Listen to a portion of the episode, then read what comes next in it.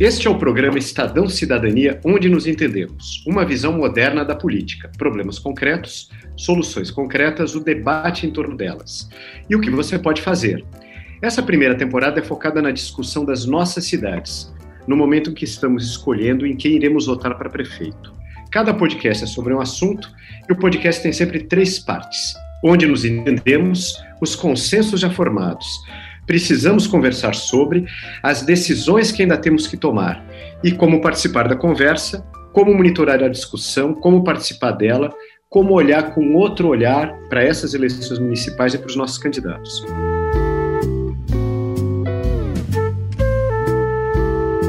O tema de hoje é saneamento básico. Em época de pandemia, o saneamento precário nas áreas vulneráveis das capitais brasileiras se tornou uma questão dramática.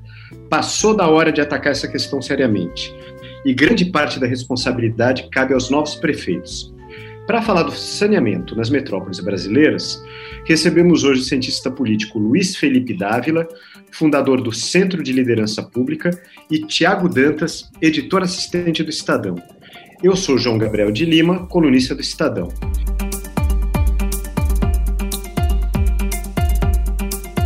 Bom, vamos começar pelo onde nos entendemos.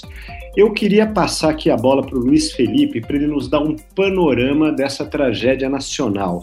Quais são os números de saneamento no Brasil? Com quais países a gente se compara em termos de saneamento, Luiz Felipe?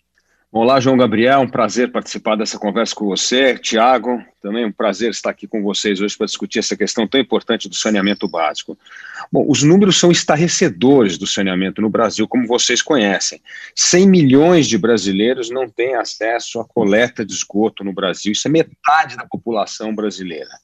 35 milhões de brasileiros não têm água tratada, ou seja, estamos muito mal ranqueados. Não existe nenhum país com a renda per capita do Brasil com um saneamento tão paupérrimo como é o nosso. Então, assim, nós temos que resolver um problema que já deveria ter resolvido no século XX e ainda estamos no próprio século XXI com um problema dramático na população brasileira. Para vocês terem uma ideia, duas mil crianças morrem de diarreia por ano no Brasil porque não tem saneamento básico. Assim, nós temos uma mortalidade infantil de mais de 10 crianças por mil nascidas, poderia cair drasticamente com o saneamento. Ou seja, é um, é um desastre nacional esse quadro que nós temos.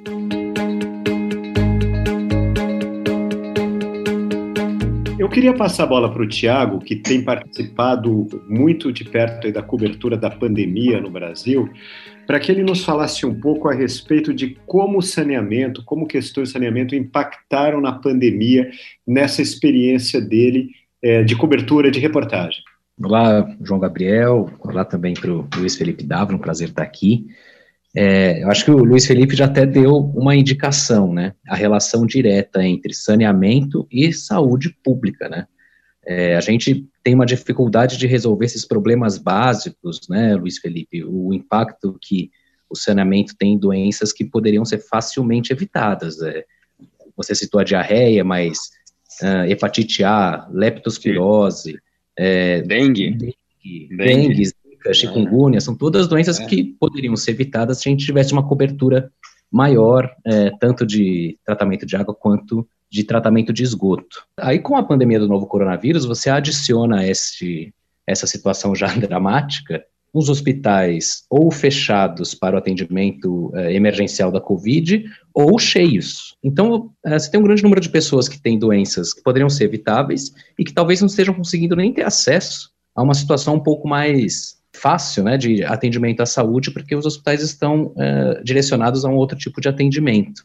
Além disso, é, fazendo agora a relação entre saneamento e moradia, né, a gente fez a relação com a saúde, mas há uma relação com a moradia também, né, em geral esses lugares que não têm o saneamento básico também têm uma condição, às vezes, é, imprópria para a moradia, as pessoas estão amontoadas, estão em situações é, em que é difícil praticar o isolamento, até mesmo conseguir ter uma situação para evitar ali a transferência do coronavírus, né, para evitar que passe para outras pessoas. Só acrescentar uma coisa no Tiago, a coisa principal né, da, do, da pandemia é pedir para as pessoas lavarem a mão constantemente. Como pois você é. vai lavar a mão se não tem água em casa? Né? É, nem água você tem, é, é a coisa principal. Né? Primeira, então, né, o, é, primeira, né? cuidado profilático que você tem. Exatamente. Então ele é impossibilitado porque você não tem água na sua casa. Né? Exatamente. É, eu fiz uma entrevista recentemente com a Eliana Silva, do Redes da Maré, né? e ela contou justamente isso, que na, na, na, comunidade da Maré, no Rio de Janeiro, foram estabelecidos pontos para lavar a mão, porque era uma coisa que algumas pessoas da comunidade não tinham é, acessível. Ou seja, mais uma vez a gente vê como a pandemia, ela evidenciou ainda mais os problemas de falta de, de, de inclusão social e de desigualdade que a gente tem no Brasil.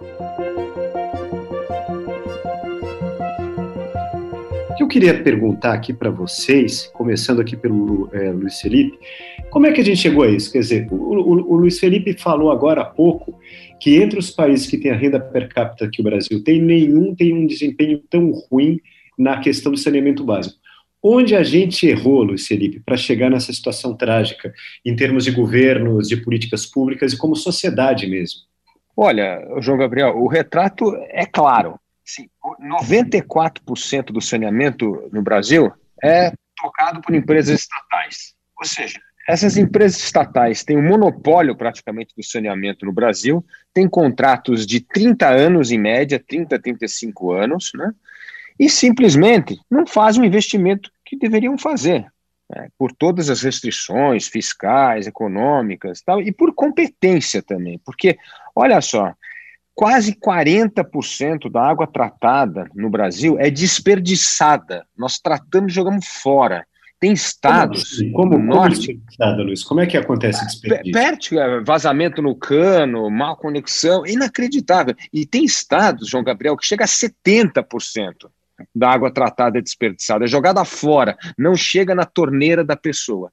Então, assim, nós temos um problema gravíssimo de dar este monopólio praticamente às estatais, que, como disse, controlam 94% do saneamento, com contratos longuíssimos, sem nenhuma punição se essas empresas não atingissem as metas devidas, porque todas tinham metas. E segundo que essas empresas, como você sabe, como um bom jornalista, se tornaram cabide de emprego local, se tornaram formas de arrecadar dinheiro para determinados projetos do governo e fugir de teto fiscal. Enfim, elas têm outras funções muito além de tomar conta do saneamento. Então, nós temos um problema gigantesco. E o que agora vai acontecer é que o marco do saneamento vai quebrar este monopólio das estatais, vai trazer essa competição privada isso vai ter um efeito monumental, porque investimento na veia, e isso vai fazer com que não só haja uma movimentação da economia local, mas que resolva essa incompetência das empresas estatais serem donas desse monopólio, não entregar esse serviço, como a gente falou aqui no começo da nossa conversa, 100 milhões de brasileiros não têm acesso à coleta de esgoto e 35 milhões não têm acesso à água. E os que têm, em média, 40% dessa água tratada é perdida. Então é um descalabro total.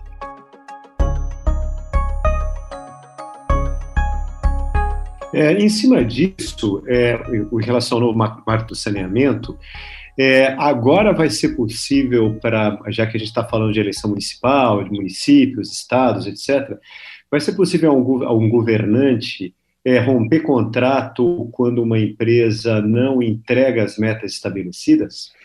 Ótima pergunta. Eu vou enfatizar é, cinco pontos fundamentais do marco do saneamento que mud vão mudar completamente essa situação hoje no Brasil. Primeiro, o seguinte: é a participação do setor privado. Então, vai aumentar a competição. E olha que coisa maluca. Hoje, uma empresa privada que deseja participar do saneamento de uma cidade precisa participar de uma licitação pública, tá certo?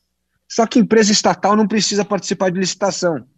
Ela está dispensada de licitação. Só que agora, no novo marco do saneamento, todo mundo vai ter que participar, empresas privadas e empresas estatais. Portanto, vão ter que apresentar metas, metas de investimento, metas de atingimento de aumento da rede de esgoto, de tratamento de água. Então, isso vai aumentar a concorrência no setor, vai trazer novos investimentos. Olha, os investimentos, esse é o segundo ponto importante, nós estamos estimando mais de 700 bilhões de reais em investimento até 2033. Né? É, isso é, é, o que o Brasil precisa, investimento em obra de infraestrutura. Além desse investimento, para melhorar a qualidade aí do tratamento de esgoto e água, geração de emprego. São mais de 700 mil empregos que vão gerar o setor de saneamento, de obras em saneamento básico no Brasil. Né? O terceiro ponto importante é exatamente isso que você tocou. Ao não atingir as metas estabelecidas pela licitação, prefeitos e governadores poderão romper o contrato. Então, apesar do contrato ser de 30 anos, você tem os marcos. Se não atingir determinados marcos, pode ser rompido o contrato, sim. E faz todo sentido, porque parte dessa deficiência que nós temos no saneamento no Brasil é justamente metas não cumpridas, né? que foram empurradas com a barriga e, e, e, não aconteceu nada, nada, as empresas não foram punidas não, e não perderam seus contratos, né? E eu acho que o outro ponto importante que é, é, é, é uma externalidade, mas fundamental, é recuperação de bacias hídricas. Olha aqui em São Paulo nós temos a questão do Tietê, do Rio Tietê, pô. No Guarulhos, a gente está falando de municípios, Guarulhos que foi administrado pelo PT durante muito tempo, se recusava a participar com a Sabesp, a Sabesp tomar conta do saneamento. O que, que eles faziam? Eles jogavam 90% do esgoto a céu aberto no Rio Tietê. Pô. Então, assim, não tinha como limpar o rio, despoluir o Rio Tietê na cidade de São Paulo se não resolvesse a questão do esgoto em Guarulhos. E, finalmente, agora, nessa gestão, é, o prefeito resolveu assinar um, um, acordo com a Sabesp. A Sabesp está entrando, vai fazer um investimento de mais de um bilhão de reais ali e provavelmente vai resolver essa questão do saneamento na segunda maior cidade do estado de São Paulo.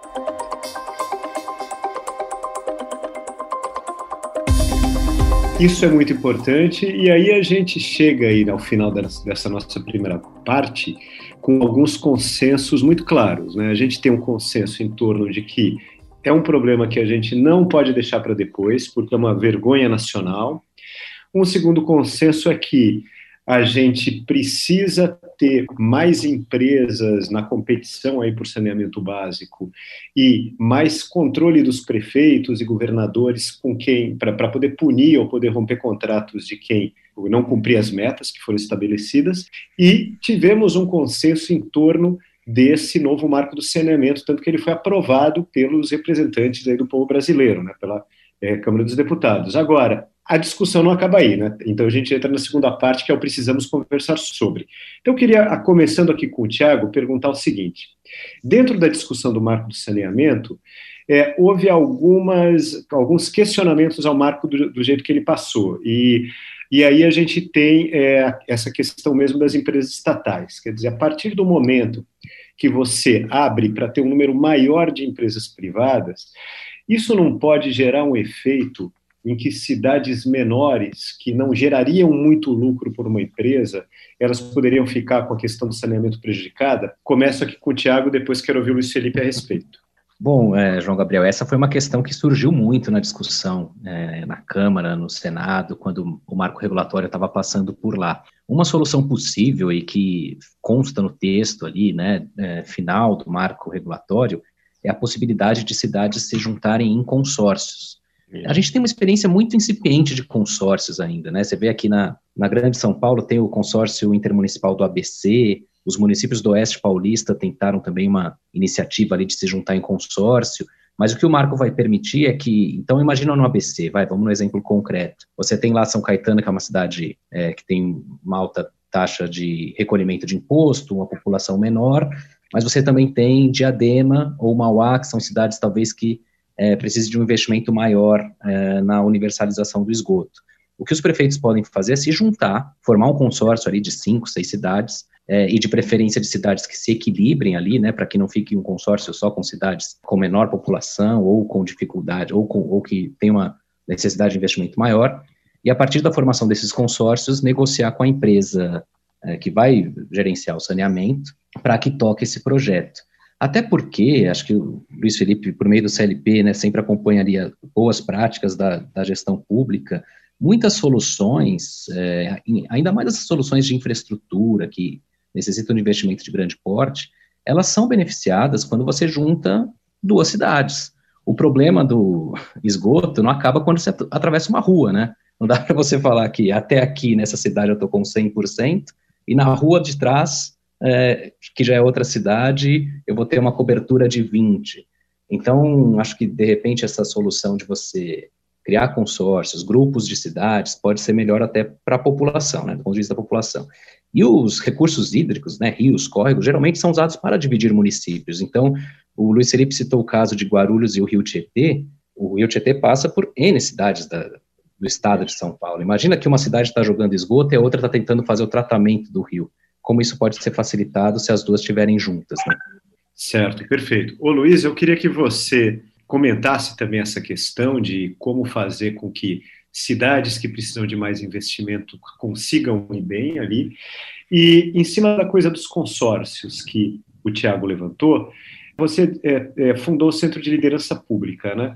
A gente tem líderes, ou seja, prefeitos, que tenham capacidade de negociação para fazer bem esses consórcios que a gente vai precisar. A gente vai necessitar cada vez mais de líderes que sejam bons negociadores.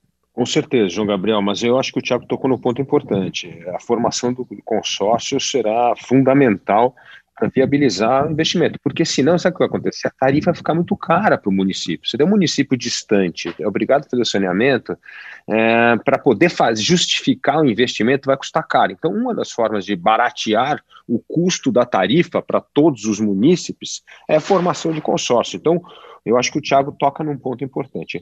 Mas olha só, olhando os números de novo, a gente mostra que os municípios médios e pequenos já são desassistidos né, na situação atual. Hoje, para você ter uma ideia, 73% da população das 100 maiores cidades brasileiras tem acesso à, à, rede de esgoto, coleta de esgoto, né? Mas nas cidades médias e pequenas, apenas 32% dos municípios têm acesso à coleta de esgoto. Então, eles já são desassistidos, né? porque, de novo, as estatais acabam fazendo o saneamento nos grandes centros metropolitanos e deixando as cidades menores para trás. Entendeu? Então, eles não estão cumprindo essa meta.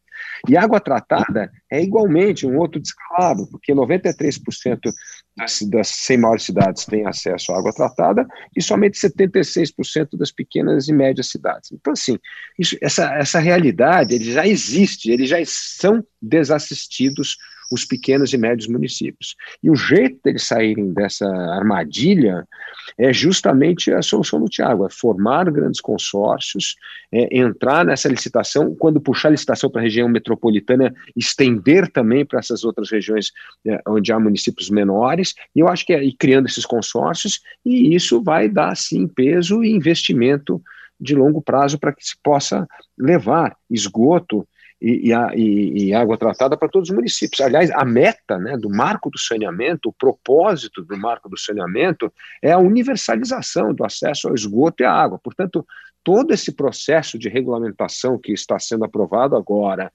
e a implementação do marco, na verdade, é a universalização do esgoto e da água. Porque se nós não atingirmos essa meta, nós falhamos no objetivo primordial do, do marco, que é justamente a universalização.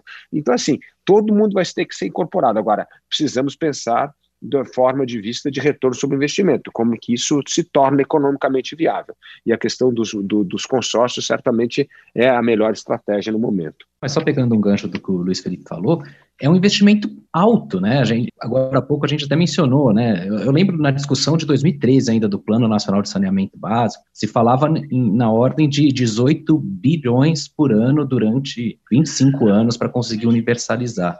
E se a gente for olhar é, o que o país investiu de 2013, né, de quando teve essa discussão para cá, é, não chegamos nessa meta, né? Até os dados mais recentes falam de entre 10 e 11 bilhões por ano, quer dizer, faltaram por ano ali 9 ou 10 bilhões de investimentos. É, isso precisa é isso. ser reforçado, né? E a gente vai começar um ano agora em que as finanças públicas estão estressadas, né? Houve uma queda fiscal, problemas econômicos, então é um desafio a mais, né, né para fazer isso funcionar.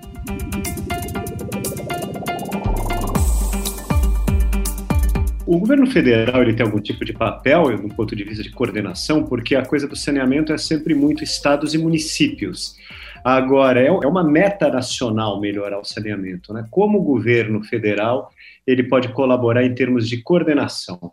Tem pelo menos três coisas fundamentais que eles precisam fazer. Primeiro, na parte de regularização dos decretos e leis aí do marco do saneamento. É fundamental que isso seja feito de forma apropriada, né? Que o, esse lobby todo, por exemplo, muitos governadores estão pressionando para esses estatais continuarem tendo é, esses contratos sem ser revogados, mesmo que não atinja a meta, que é um problema. Então, assim, nós temos que passar essa regularização do marco do saneamento é, e passar as boas leis, e o governo vai ter que ter, gastar um pouco de capital político aí para vetar algumas dessas coisas que, que querem ser aprovadas. acho que essa é a primeira coisa. Segundo ponto, é a Agência Nacional de Águas, a ANA. Ela tem um papel fundamental nessa regulação, indenização, determinação de tarifas, né? Portanto, é um outro problema que nós temos no Brasil, né? As agências foram politizadas nos governos petistas e agora nós precisamos voltar ao que é o papel da, da agência, um órgão independente, técnico, que possa fazer essa parte de regulação, indenização, questão tarifária de uma forma técnica e não como uso político, né? E o terceiro ponto, o João, que eu acho a coisa mais importante é a segurança jurídica. Hoje a insegurança jurídica no Brasil é, é, dramática, é isso que afugenta investimento em infraestrutura no Brasil. Como você vai abrir licitação para saneamento em todos os estados brasileiros, com o governo do Rio de Janeiro encampando a linha amarela? Qual é o sinal que você está dando para o mercado? Esse país não é confiável. Então, essa questão da insegurança jurídica, o governo federal tem um papel fundamental em aprovar leis e assegurar o cumprimento de contratos porque nós estamos falando, como o Tiago bem lembrou, investimentos de longuíssimo prazo e que ninguém vai entrar numa aventura dessa se a gente determina que a tarifa do saneamento é tal, aí chega na metade do caminho, vai lá, vai encampa uma empresa de saneamento porque diz que a tarifa está muito cara. Entendeu? Então nós temos um problema muito sério hoje no Brasil de insegurança jurídica que comprometem os investimentos em infraestrutura e, evidentemente, no saneamento básico.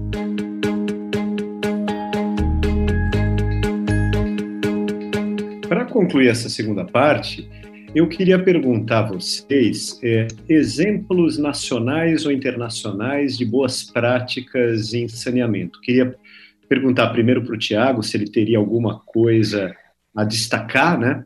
É, e também para o Luiz Felipe, que observa isso do Centro de, de Liderança Pública, onde se reúnem muitos desses casos também para inspirar o debate brasileiro. A gente até recentemente aqui no Estadão, João Gabriel, publicou uma série de reportagens sobre esses bons exemplos, em parceria com o Centro de Liderança Pública, bons exemplos de gestão, de ideias é, simples que podem ajudar o cidadão, né? Que no fim é isso. Às vezes a gente tem essa ideia, né, de política pública, o novo prefeito tem que inventar tudo. Não precisa, dá bons exemplos, né? Basta você adaptar para a sua realidade. Mas sobre saneamento, João, eu ia lembrar de um. Eu estava dando uma pesquisada até em casos internacionais para ver se tinha alguma. achava alguma semelhança, né? E me veio na, na cabeça a história do Chile. O Chile aqui na América do Sul também, claro, um país que tem diferenças em relação ao Brasil, diferenças populacionais, socioeconômicas e principalmente de geografia, mas o Chile conseguiu ali nos anos 70 ter um investimento muito grande na universalização, ainda era um investimento público. Mas a partir dos anos 90, eles passaram pelo, pela situação que o Brasil está enfrentando hoje. É, fizeram um novo marco regulatório, incentivaram a participação de empresas privadas. No início, houve até essa questão que, a gente, que o é, Luiz Felipe levantou agora, é, da questão da tarifa. Então, você tinha ali agências regulatórias que criaram um sistema é, até de subsídio para os moradores mais é, pobres, porque o que se notou com o início das empresas privadas participando do processo é que as tarifas eram muito baixas e não compensavam o investimento, não dariam ali situação para que essa empresa pudesse investir mais. Então, as agências regulatórias criaram uma condição de aumento progressivo, né, nos primeiros anos de implementação desse, desse sistema, e até de subsídio para a população mais pobre, porque a tarifa realmente ficou mais alta, foi necessário ter isso. Mas o fato é que, passados 20 anos, com uma certa. É, já um tempo para você analisar o que aconteceu, né, você vê que hoje o Chile tem taxas de serviço de água e de esgoto que beiram os 99%.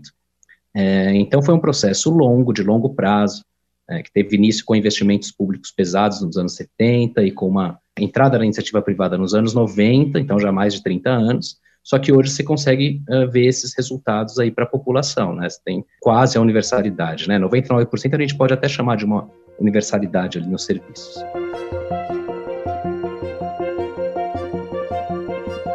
Quer dizer, é, durante 20 anos investimento público, durante 20 anos investimento privado, provavelmente com um marco legal bastante claro que trouxe esse investimento, investimento de 20 anos. Exato, e que e deu essa segurança né, que o Luiz Felipe levantou, inclusive com uma agência trabalhando, uma agência regulatória trabalhando para ver se esses contratos estavam sendo cumpridos, e também é, vem dessa questão social que ela é relevante, né? A gente tem, nem todo mundo tem condições de pagar tarifas elevadas, né? A gente vive num país com uma desigualdade muito grande. É, qual foi a solução que eles adotaram no primeiro momento? Foi o subsídio, mas depois, enfim, mesmo com você dando escala para o serviço, né? Com mais pessoas tendo acesso a esse serviço, você consegue equilibrar mais a tarifa também. Certo. Luiz Felipe, algum outro exemplo para nós? Acho que o Tiago trouxe talvez o melhor exemplo, que é o do Chile, porque os outros exemplos são realidades históricas diferentes. No passado, as empresas estatais tinham dinheiro, podiam investir na Europa, várias, né, vários países europeus têm as empresas estatais que tomavam conta de financiamento, ela tinha dinheiro, era uma época que tinha dinheiro e funcionava. Né? Então, assim, mas eu acho que o ponto comum entre o modelo mesmo estatal na Europa, ou esse modelo que foi de privatização, como no caso do Chile, com empresas estatais investindo primeiro, depois entrando no setor privado, volta à questão que eu acabei de mencionar, é a segurança jurídica, ou seja, saber que você vai poder fazer investimento daquele tamanho, que as tarifas vão trazer um determinado retorno sobre aquele investimento, né? E se vai ser subsidiado por governos locais ou não, essa é uma questão que tem que ser discutida. Mas, é, mas se, se não houver essa segurança jurídica, se não houver o governo federal fazendo uma regularização é, consciente da importância do marco do saneamento e deixando que estatal tenha vantagem sobre o setor privado, que não precisa, por exemplo, entrar em concorrência, licitação, só o setor privado, se criar essas distorções, nós não vamos atingir a meta da universalização do, do, do, saneamento no Brasil. Então, assim, é importante que as regras sejam claras e que e tenha segurança jurídica no país. Eu acho que isso é fundamental para que as metas de universalização do saneamento sejam atingidas. A questão tarifária, eu diria duas coisas aí, Tiago. A primeira que eu vejo no Brasil a tarifa já é alta no Brasil. Já e é ela alta. é alta com. Já ela é, ela é, alta com empresa incompetente. Então, eu acho assim, você trazer eu, empresas competentes fazendo isso, provavelmente haverá uma redução de tarifa no Brasil, ao invés de aumentar a tarifa. Então, uhum. agora, uma coisa que pode causar um aumento maior é se você tiver muita pressa para atingir a meta. Então, é. por exemplo, se começar tarde, ao invés de ser 2033 a gente falar que a universalização no Brasil vai acontecer em 2040 e isso permite uma tarifa menor, é, é um trade-off que, ao meu ver, vale a pena, entendeu? Do que você tentar uhum. falar, não, a meta é 33, mesmo que isso traga um custo tarifário muito maior para o usuário. Então, também tem uma flexibilização, né? A gente não precisa ser tão rigoroso com o ano, mas acho que precisa ser rigoroso é, é ter uma meta constante de atingir a universalização com uma tarifa condizente com o poder aquisitivo da população. Mas hoje a tarifa no Brasil ela é muito alta e eu tenho certeza certeza que, principalmente nas regiões metropolitanas, a entrada da iniciativa privada vai derrubar o preço da tarifa, não aumentar. Né? Ao caso desses outros, em outros países, não, que a tarifa já era mesmo apertada, subsidiada pelo governo, então, quando é do setor privado, tem que cobrar mais caro para justificar o investimento, como a gente falou aí, investimento de ordem de 700 bilhões de reais. Né? Então, é, eu acho que a questão tarifária não vai ser um grande problema no curto prazo. Talvez no médio prazo possa ser se a gente tiver muita pressa para atingir a meta. Então eu vejo assim que nós temos uma chance é, importantíssima dessa universalização e como, como o Thiago bem mencionou, não é só uma questão econômica, é uma questão de saúde pública, é uma questão social e fundamental.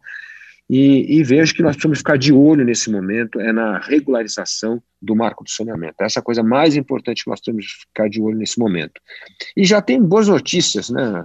Nós temos aqui, por exemplo, o, estado de Alagoas, que acabou de fazer a privatização da região metropolitana de Maceió, é, e a BRK ambiental que venceu o leilão, é, pagou um prêmio de 2 bilhões de reais, né?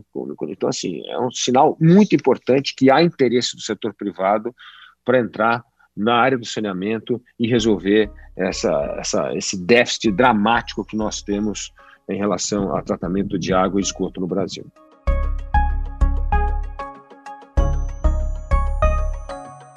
Perfeito. Para encerrar, então, rapidamente, na nossa parte, como você pode participar, como o, o ouvinte desse programa pode participar e dar sua contribuição, nesse momento, a principal contribuição é o próprio voto.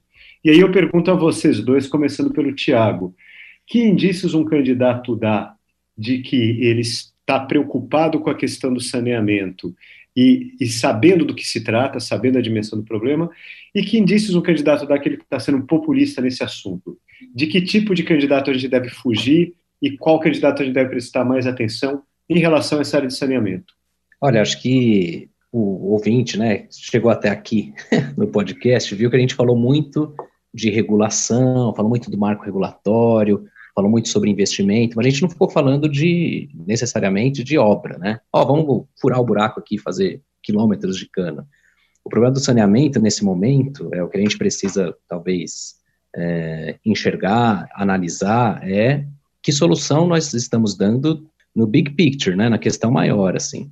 Tem muitas vezes o candidato, é, a gente até vê isso com alguma frequência, né? Ele tenta se espaldar ali numa coisa visível, né? Então, eu vou vir no bairro tal e construir X quilômetros de, sei lá, de túneis fluviais, de alguma coisa. É, essas soluções locais, né, ou direcionadas, ou só com obra, não é necessariamente o foco, né? Eu acho que neste momento a gente está com uma discussão muito ampla e muito produtiva sobre o marco do saneamento, sobre como fazer, dar escala para os investimentos que estão necessários, é, então, seria bom para o eleitor ver o que, que o candidato dele, ou que ele mais gosta, ou mesmo os N candidatos que ele tem à disposição na sua cidade, o que, que esse candidato pensa a respeito do marco do saneamento, pensa a respeito de como dar escala para os investimentos, porque de toda forma não vai ser um problema que será resolvido em quatro anos. Imagina, 100 milhões de pessoas, quase metade da população do Brasil, é difícil acreditar que em quatro anos você vai ter uma solução mágica para todos. É, e acho que isso vale para tudo, né? João Gabriel e Luiz Felipe, tem, sempre que um candidato vem com uma solução mágica, é bom ficar de olho, ver direitinho a proposta, porque como ele vai conseguir algo tão rápido que demora tanto tempo, né? Então esse seria meu, meu primeiro recado, assim, pesquise, pesquise, sempre, isso vale para tudo, né? Pesquise bem o que seu candidato pensa sobre esses assuntos mais importantes e veja se ele está propondo uma solução mágica ou algo que tem amparo na, na realidade, né?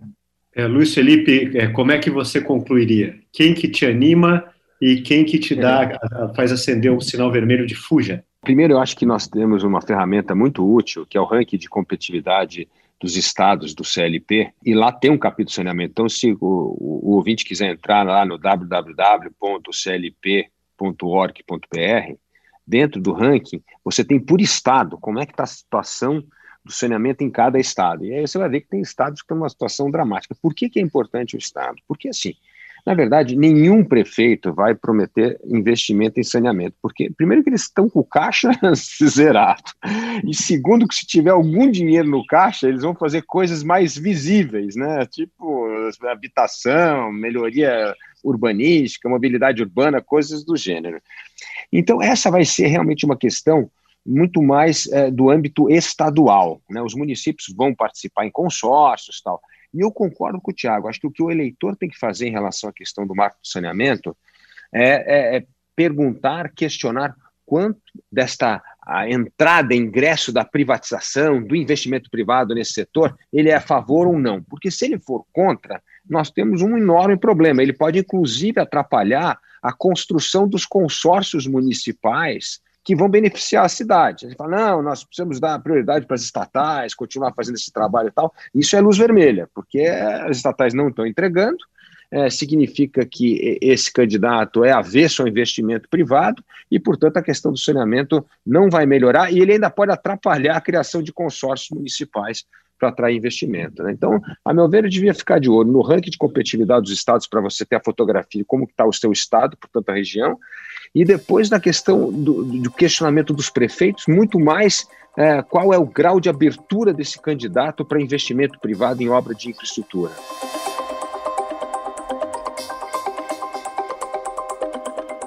Luiz Felipe Tiago, eu gostaria de agradecer imensamente a participação de vocês. Esse foi mais um Estadão Cidadania, onde nos entendemos com o tema saneamento básico, um dos principais problemas sociais do Brasil, que a gente tem a oportunidade de resolver agora. Obrigado a vocês. Muito obrigado, João Gabriel. Muito obrigado, Tiago. Um prazer estar com vocês. Obrigado, Luiz Felipe, João Gabriel. Um abraço para vocês e para os nossos ouvintes também.